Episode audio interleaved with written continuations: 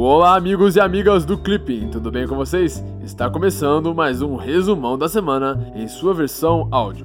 Olha, se você é novo por aqui, eu vou te explicar um pouquinho sobre como funciona. Você encontra aqui, nessa versão áudio, um resumo das principais atualidades que rolaram nessa semana. A ideia aqui é que esse conteúdo gratuito disponibilizado pelo Clipping ajude a vocês a se interarem do que pode cair nas provas de atualidades, beleza? Já o Clipping é uma plataforma de estudos inteligente que te ajuda a focar no que importa e evitar a perda de tempo. Funciona assim.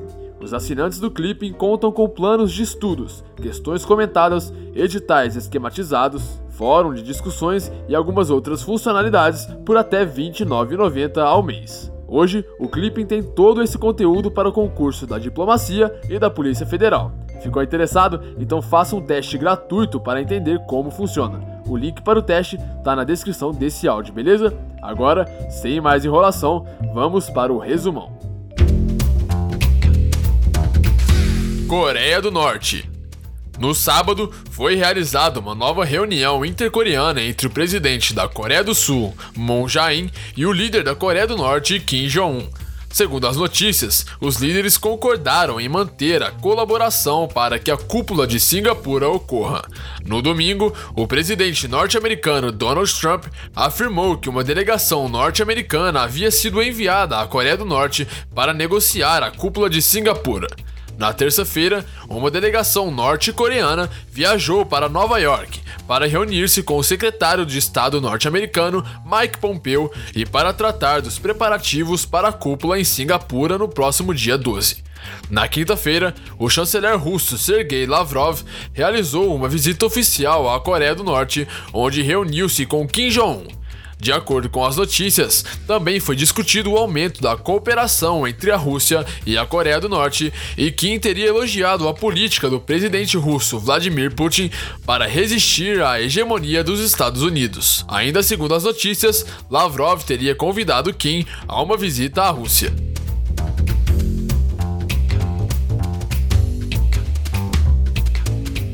América Latina e Caribe.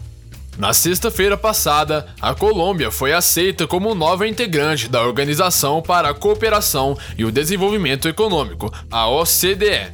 No sábado, a Colômbia também afirmou seu ingresso na Organização do Tratado do Atlântico Norte, a OTAN, transformando-se no único país latino-americano a integrar o grupo.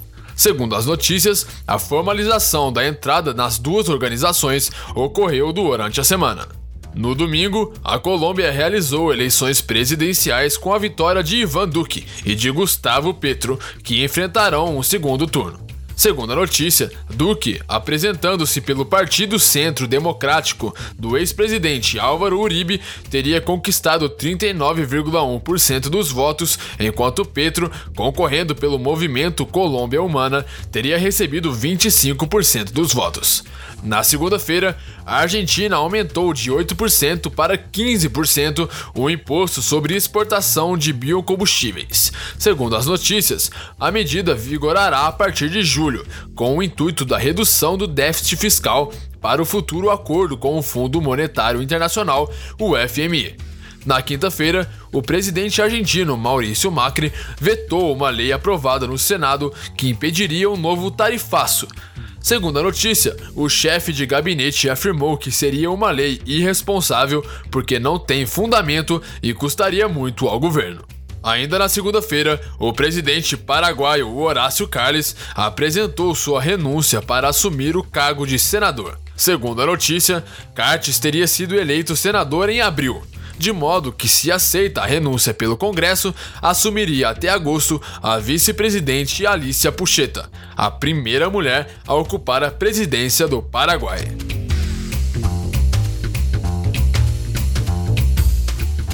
Política externa brasileira.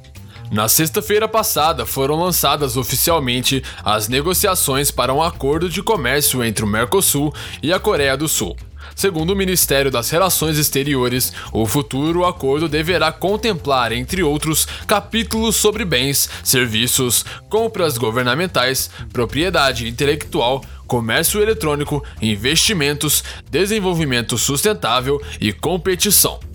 Na segunda-feira, o Brasil foi eleito para exercer a presidência do Conselho Executivo da Organização Mundial da Saúde, a OMS. Segundo o Ministério das Relações Exteriores, no exercício da presidência, o Brasil terá a oportunidade de coordenar a discussão multilateral dos principais temas de saúde em sintonia com os objetivos da Agenda 2030 de Desenvolvimento Sustentável.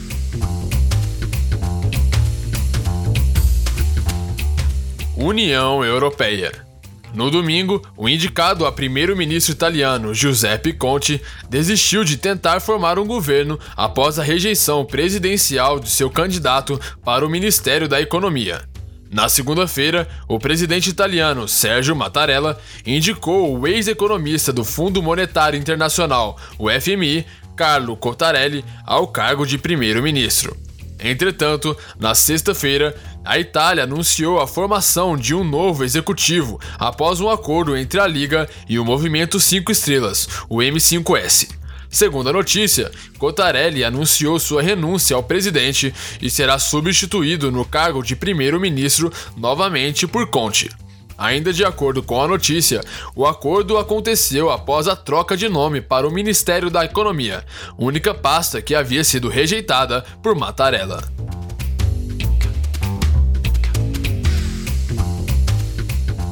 Oriente Médio na terça-feira, a Síria assumiu a presidência da Conferência de Departamento das Nações Unidas. Segundo as notícias, o cargo possui a rotatividade como critério, mas houve condenação de vários países ocidentais que afirmam não ser aceitável a participação em um encontro internacional sobre desarmamento presidido por um governo suspeito de usar armas químicas.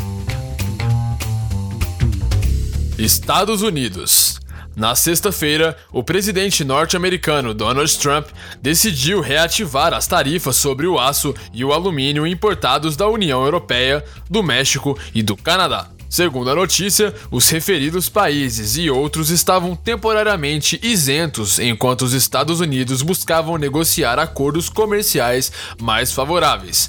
Ainda de acordo com a notícia, as negociações com a China continuarão, porém, novas tarifas serão impostas em junho.